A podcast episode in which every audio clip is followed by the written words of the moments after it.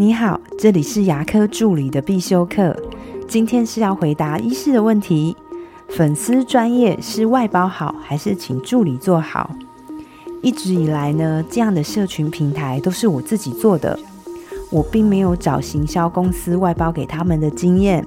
可是我身边的朋友有，我们曾经讨论过粉丝专业是外包好，还是请助理做好呢？经过大家讨论的结果是，一开始要由医师自己先做，等找到发文的人设跟规律以后，再请助理接着做，这样子最好。为什么不外包给行销公司做呢？首先就是这个费用其实并不低，大概从两万多到七八万都有。第二个呢是找行销公司，它的发文的人设会比较不清晰。发文的风格也比较会有商业感，这样子虽然看起来很工整，但是反而会跟民众产生了距离。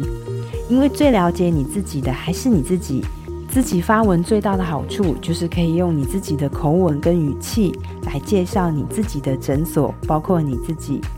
牙科呢跟其他消费性的行业是不一样的，我们并不是要发销售文或是导购文。也就是我们并不是要发一篇文以后，大家看了就好想来植牙，好想来做贴片哦，并不是这样的感觉。我们牙科发文最大的重点就是要经过文案不断的堆叠，让不认识你的人也可以更了解你，了解一下你们是怎样的诊所，你是一位怎样的医师。大部分的消费者，他的习惯是先用 Google 找一下在家里附近的诊所有哪些，接下来呢就会看一下他的评分，点进去看一下他的评价。如果很喜欢这个诊所，想了解更多的话，就会再用 FB 或是 IG 搜寻你诊所的名字，这时候就可以更了解你。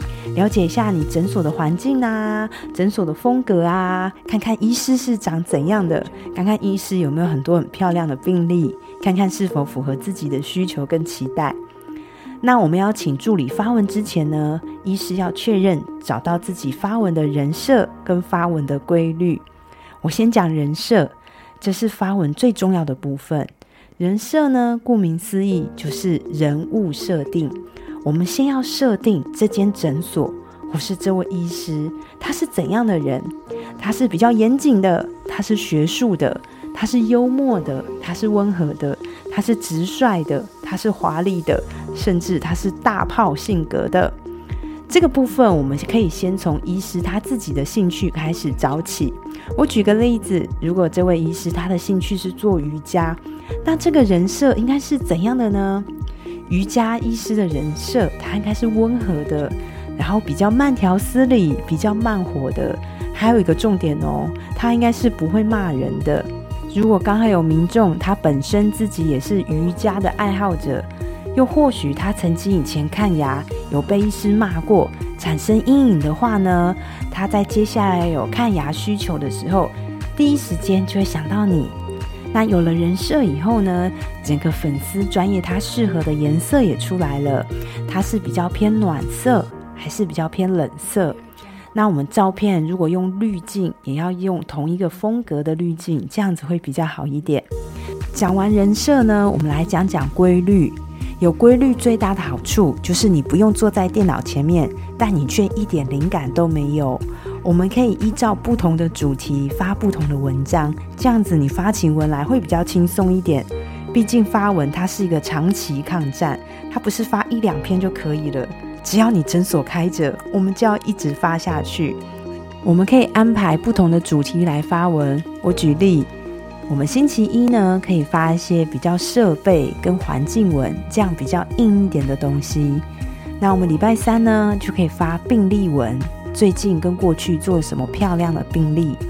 那我们在星期五呢，可以发一些活动介绍，或是这位医师的兴趣，比如说，哎，最近有去哪里上课啊？